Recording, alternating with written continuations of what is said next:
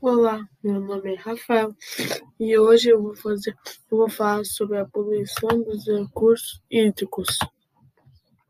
A poluição hídrica também é conhecida como poluição das águas, é caracterizada pela introdução de qualquer material ou, ener ou energia responsável pela alteração das propriedades físico-química em um corpo d'água.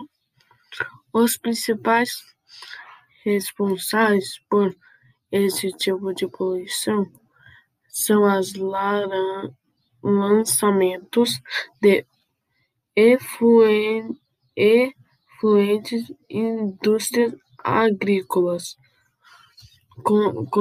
comerciais e esgoto doméstico.